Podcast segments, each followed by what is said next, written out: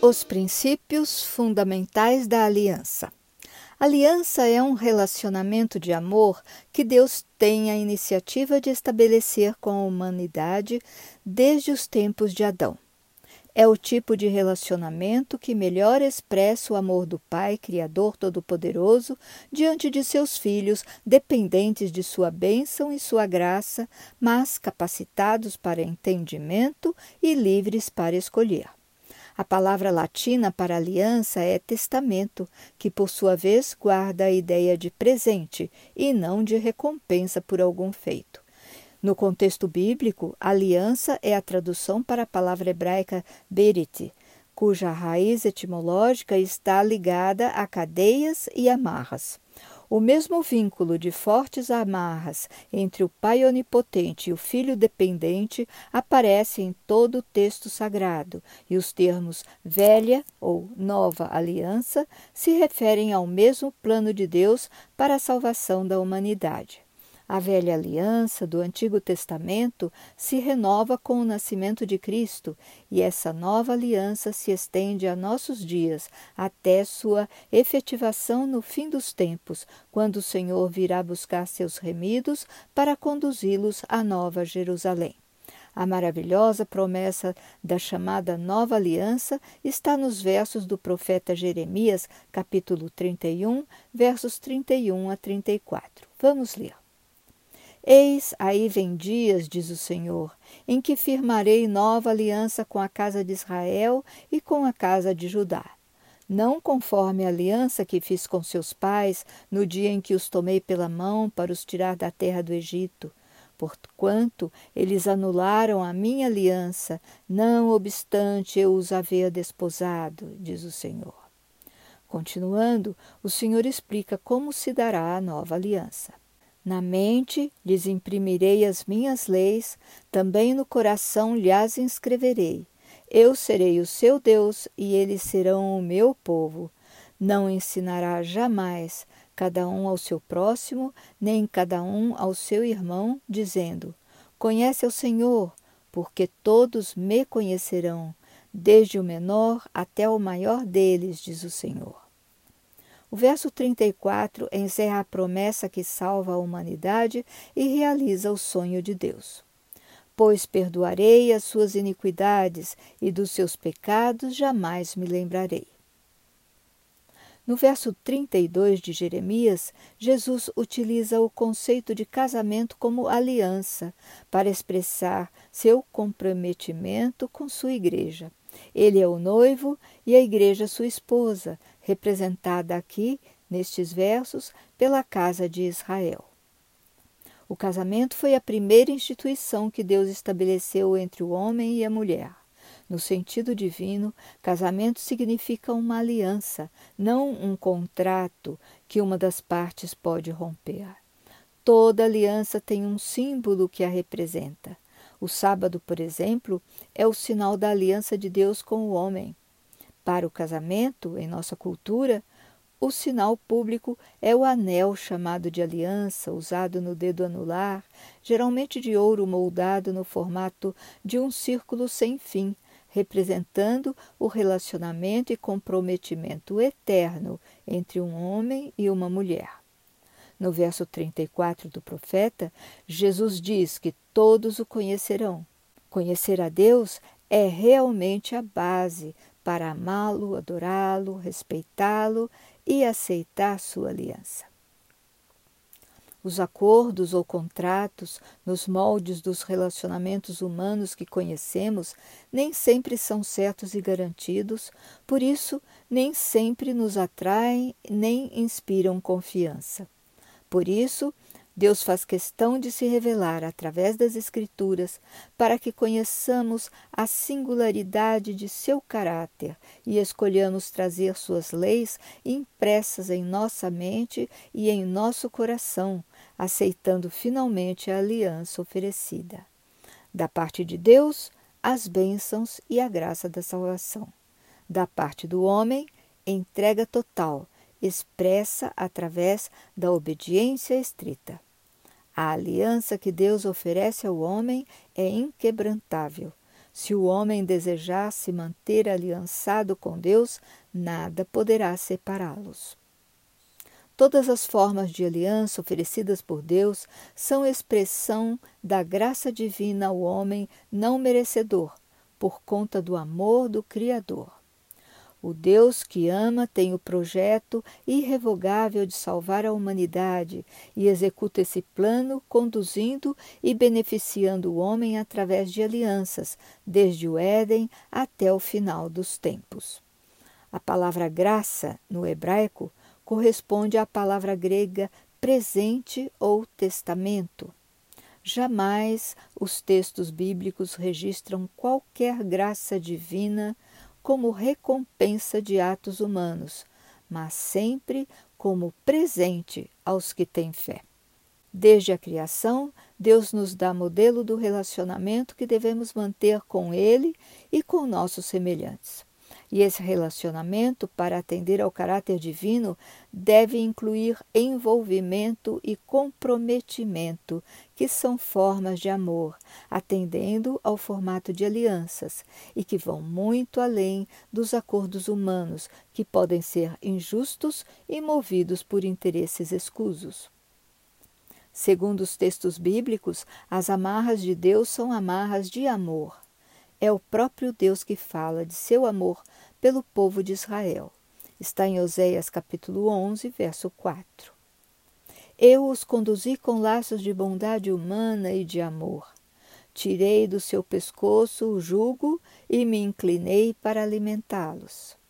E em Jeremias, sobre as promessas de Deus às tribos de Israel.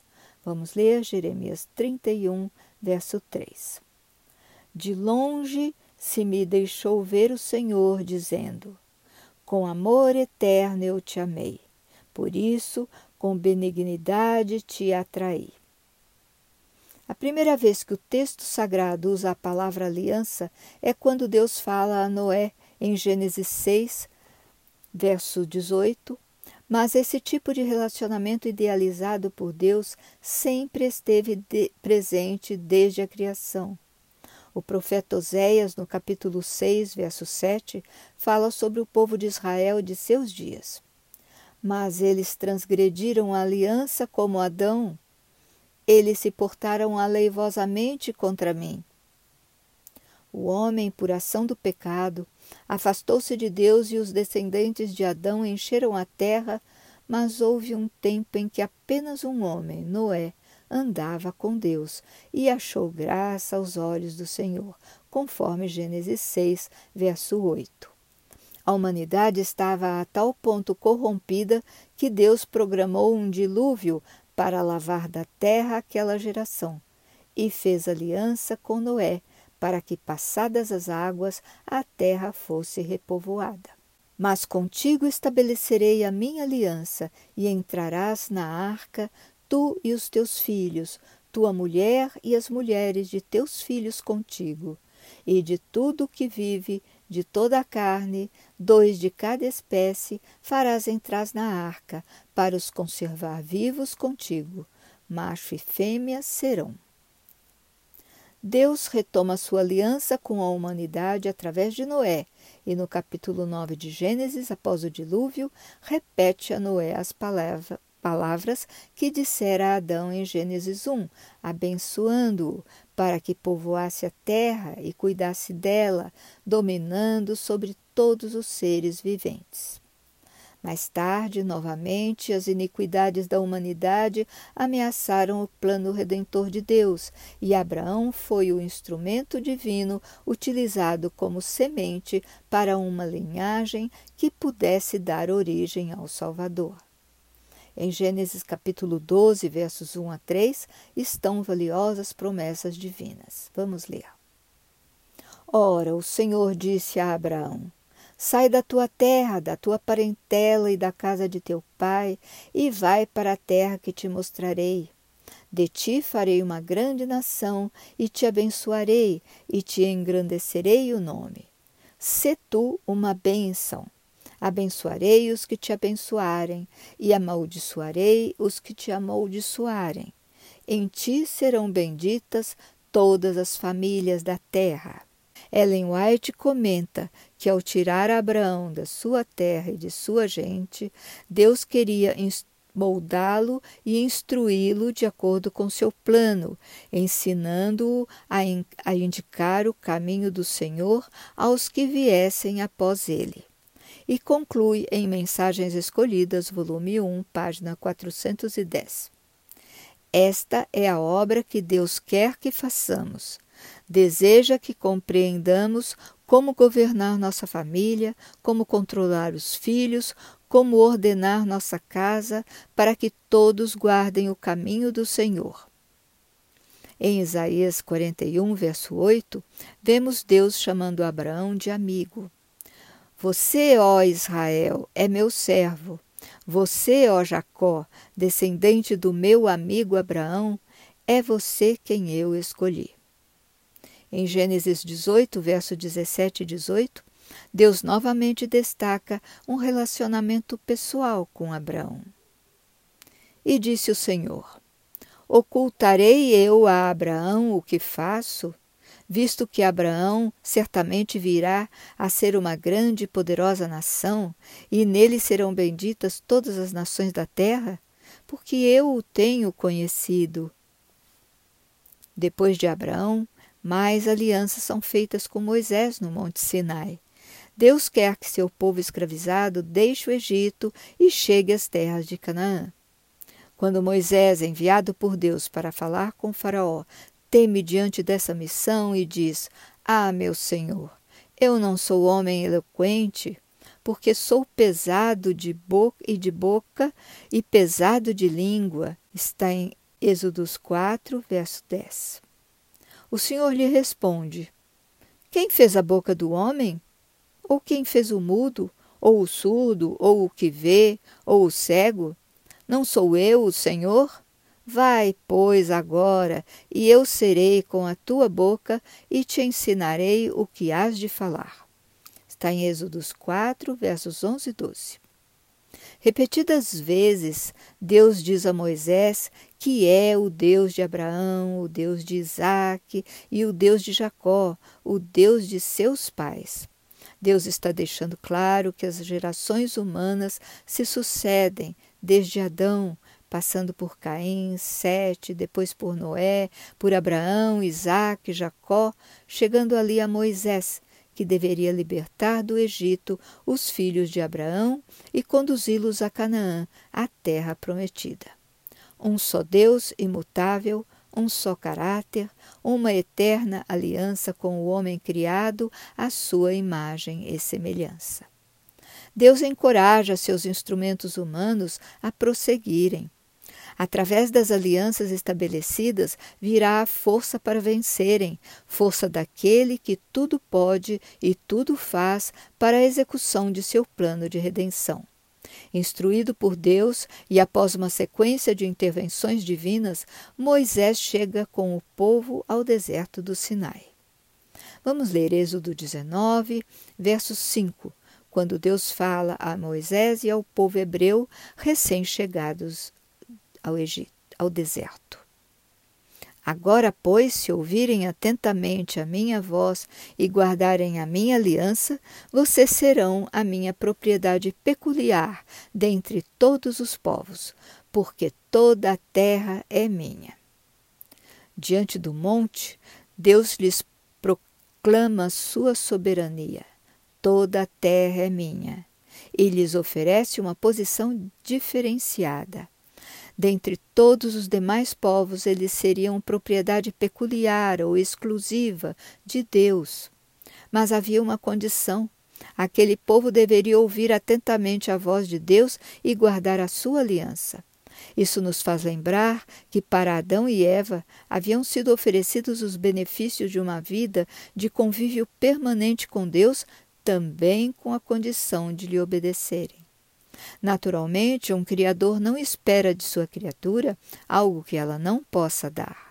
Deus havia criado aqueles filhos à sua imagem e semelhança, e isso os tornava especiais. Diferentemente de todas as outras criaturas, Adão e Eva foram dotados de livre-arbítrio e capacidade de entendimento. Entendimento para assimilarem o que Deus estava lhes ensinando através de ações e palavras. Deus sempre se apresentou como modelo para o homem, tanto na figura do Filho Redentor que habitou entre nós, quanto do Pai Criador, inaugurando a história da humanidade. Através do comando verbal de Deus, tudo se fez, céus e terra e criaturas viventes, menos o homem. Para criar o homem, Deus usou suas mãos e o moldou direto do pó da terra num primeiro momento de intimidade com aquele fruto de seu amor, que chamaria de filho e a quem jamais abandonaria. De uma costela daquele homem, Deus fez surgir a mulher, para que o casal governasse o mundo e o povoasse, propagando sua imagem e semelhança, espelhando o seu caráter. Foi com suas próprias mãos que Deus plantou o jardim do Éden como um amoroso jardineiro, como um pai que prepara um lugar para o filho amado habitar. Com Adão, Noé, Abraão e Moisés, vários formatos de alianças, atendendo à verdade presente de cada época, mas todas apontando para a verdadeira aliança planejada por Deus para salvar a humanidade, aliança que somente seria ratificada pelo sangue de Cristo e concluída no retorno triunfante de Jesus. Como acordo, uma aliança se fundamenta no juramento de Deus, confirmando as promessas da aliança, na obediência estrita às leis de Deus, como a obrigação da aliança, e em Cristo e no plano de salvação, como meio de seu cumprimento. Em Comentários Bíblicos Adventistas de Sétimo Dia, volume 7, página 931 e 932, Ellen White define os termos da aliança com as palavras da lei, citadas em Lucas capítulo 10, na parábola do samaritano. Amarás ao Senhor teu Deus de todo o teu coração, e de toda a tua alma, e de todas as tuas forças, e de todo o teu entendimento, e ao teu próximo como a ti mesmo. E ao que Jesus responde: Fazei isso e viverás. Em Lucas 10, verso 28. Por isso, Ellen White conclui que os termos da aliança conferem condição de vida em Testemunhos para a Igreja, volume 8, página 10 e 11, a autora acrescenta que Deus é o Rei dos Reis que associa sua onipotência à bondade e aos cuidados de terno pastor, com poder absoluto para o cumprimento seguro das promessas com seu povo. Vamos concluir com a exortação que a autora faz. Tenham fé em Deus ele está realizando sua vontade, operando todas as coisas em benefício do seu povo. A força dos que o amam e servem será renovada dia a dia. Sua compreensão será colocada a serviço deles, para que não errem ao executar os propósitos divinos. Até a próxima semana!